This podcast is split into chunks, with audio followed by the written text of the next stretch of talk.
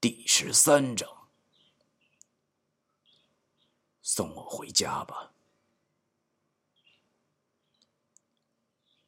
那次，在我们高考前的一个月，老张请我们吃饭，酒桌上大家都喝了不少酒。我想着，这三年快乐的高中生活就要结束了，难免都有些感。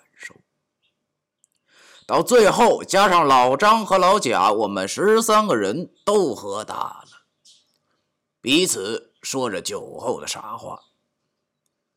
老贾抓着杨旭的手，说啥要认她当干女儿。杨旭磕磕巴巴的骂道：“人人人家可可是纯爷们儿。”我们都肆无忌惮的哈哈大笑。最后晚上散场时，杜飞玉喝多了。说啥也不坐车走，好在他家也不是很远，我就陪他散步回家。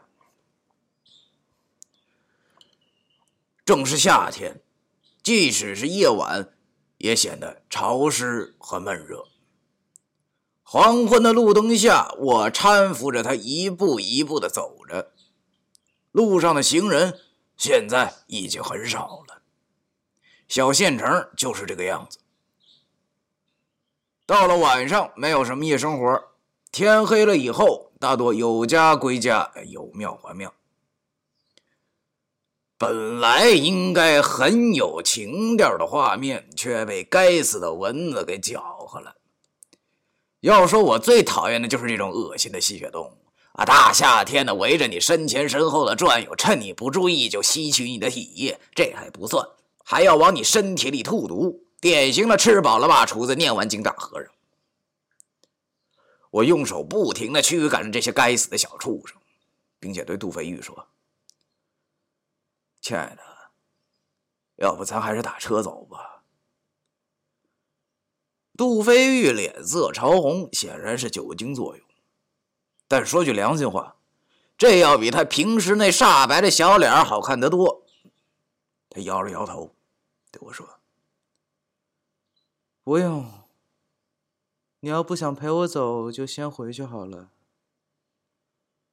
赶上这些蚊子不咬你了。哎，说来也邪门，我这人天生招蚊子，这点在我大学的时候在寝室就得到了无数次的验证。四个人的寝室，大夏天的开窗户睡觉，结果第二天我起来的时候，我发现我一晚上被叮了十八个包，其他人则安然无事。自从那以后，一到夏天的时候，别的寝室的兄弟们就经常十分热情的要我去他们寝室睡。表面上是出自为增进同学之间的深刻友谊，但是我知道，其实 就是为了让我去引蚊子的。唉，既然他都说这话了，我也不好意思再说些什么。走就走吧，就当献血了。要知道，他现在就好比是皇上他二大爷呀，说的话我敢不听吗？只能闭口默默不语的继续搀着他走。走了一段，他猛然推开我后，跑到路灯下，吐了。我想到，这倒霉娃子，不能喝酒，为啥还喝这么老多？于是，忙上前轻轻的拍着他的后背。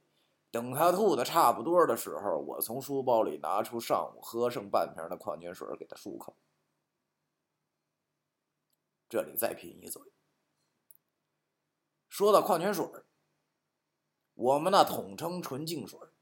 这里还有个笑话：高中时有一次去外地写生，在火车站买了瓶康师傅矿泉水。等上车后，杨旭口渴了，我就把那瓶水递给他。他喝了一口后，脸色忽然变了。但是车上都是人，他又不能吐出来啊！咽下去之后跟我说：“这啥破水啊？咋一股漂白粉味呢？”我从他手里拿过瓶子一看，靠，康帅傅矿泉水，这也太山寨了吧！包装跟康师傅一模一样，就是名字不一样，帅富。这哪位大哥想出来的损招？够孙子的啊！用鼻子一闻，真是很浓的漂白粉味儿，水中还有杂质。我心想，这他大爷的康帅傅，还真是纯正水啊！书归正传，我把水递给他，提醒他慢点喝，别呛着。他漱了漱口后，站起身，已经是摇摇晃晃，快站不稳。我忙扶着他走到了路边供应给人们歇脚的长椅子上。他坐到椅子上，头靠着我的。肩膀安静了下来，我则满身是汗，喘着粗气。要知道他可不轻啊，咋说也得九十多斤呢。我这一米七的小身板搬他，那简直是累死了。可是等我气息稍有些平息后，发现了不对劲儿。什么不对劲儿呢？气氛不对啊！我才感觉到他现在头枕着我的肩膀，而一只手则在我的大腿上轻轻的抚。摸着，喂喂，要知道平时就连想牵一下他的手都要遭他的白眼儿啊！今天是怎么了？我俩此刻的距离是如此之近，这么形容一下吧，我现在如果想强吻他的话，距离出招和收招，我保证这一系列动作不会超过两秒。闻着从他身上散发出的酒气啊，混合着体香的味道。我咽了口口水，心中想到：难道这就是江湖传闻中的酒后乱性？搞不好今晚老子就能告别这个可耻的处男之身，而一举踏入成人的精彩世界了！啊！先看看他的反应。正当我色相胆边生，准备摸一下他的右手，投石问路的时候，我感觉他的呼吸声变了，然后我感觉到。我的肩膀好像湿了，我靠！他不会是在引诱我吧？他不会是在引诱我吧？他不会是在引诱我吧？他不会是哭了吧？我低头望了望他，他真的是在哭，而且哭的是那么的伤心。虽然他没有哭出声，他死死的咬住自己的右手。此情此景，我心中也不由得。莫名的伤心起来，他好像注意到我在看他，就用极为平静的语气对我说：“别看。”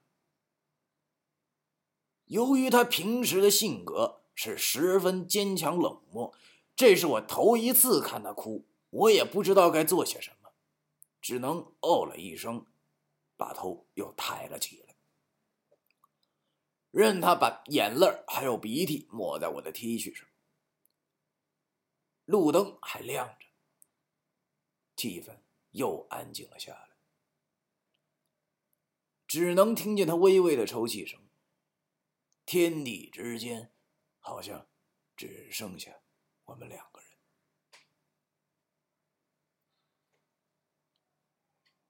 良久，他开口了，语气。很平静的说：“你是个好人，我是个好人。”我半开玩笑的语气对他说：“我当然知道我是好人了，因为世上也就只有好人才受欺负嘛。不过我那时真没弄明白这话从他嘴里说出来是什么意思。”他把头从我肩膀上移开了，抬头望着星空，抬头望着夜空。我家乡的夜晚是可以看到很多星星的，很美很美。我没有说话，只是这样望着他。不知道为什么。这幅画面在那时年少的我心中，竟然有了一些神圣而不可侵犯的意思了。他接着说：“你知道吗？小时候，我被人强奸过。”啥？我望着他，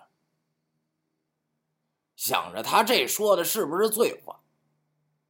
他见我没有说话后，又继续悠悠的说道：“声音因为刚才哭过后的关系，显得是那么的沙哑。他是我初中时的男朋友。那时我很害怕，跑到家里时就一直的哭，一直的哭。爸爸问我怎么了。”我也不敢说。我爸爸看到我衣衫不整的样子后，明白了。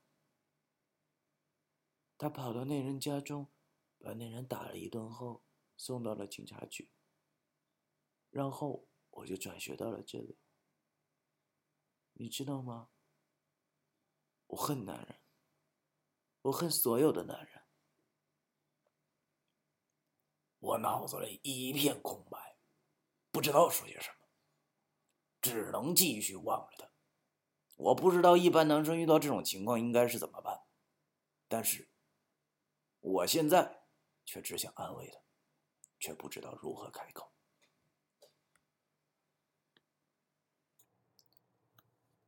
好，今天这段就先讲到这儿。那这个节目可能大家也啊听出来了啊，这个。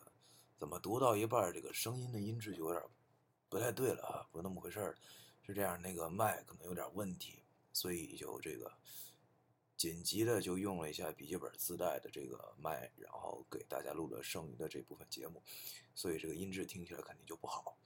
那么末世呢也会尽快的解决这个问题，给大家重新带来好的音质。我们下期见。